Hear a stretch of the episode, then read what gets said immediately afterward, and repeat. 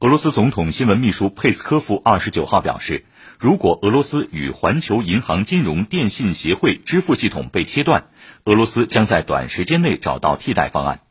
欧洲议会当天通过的一项决议说如果俄罗斯入侵乌克兰欧盟将切断俄与环球银行金融电信协会的联系并立刻停止从俄进口石油和天然气。所有俄寡头账号将被冻结他们的欧盟国家签证也将被取消。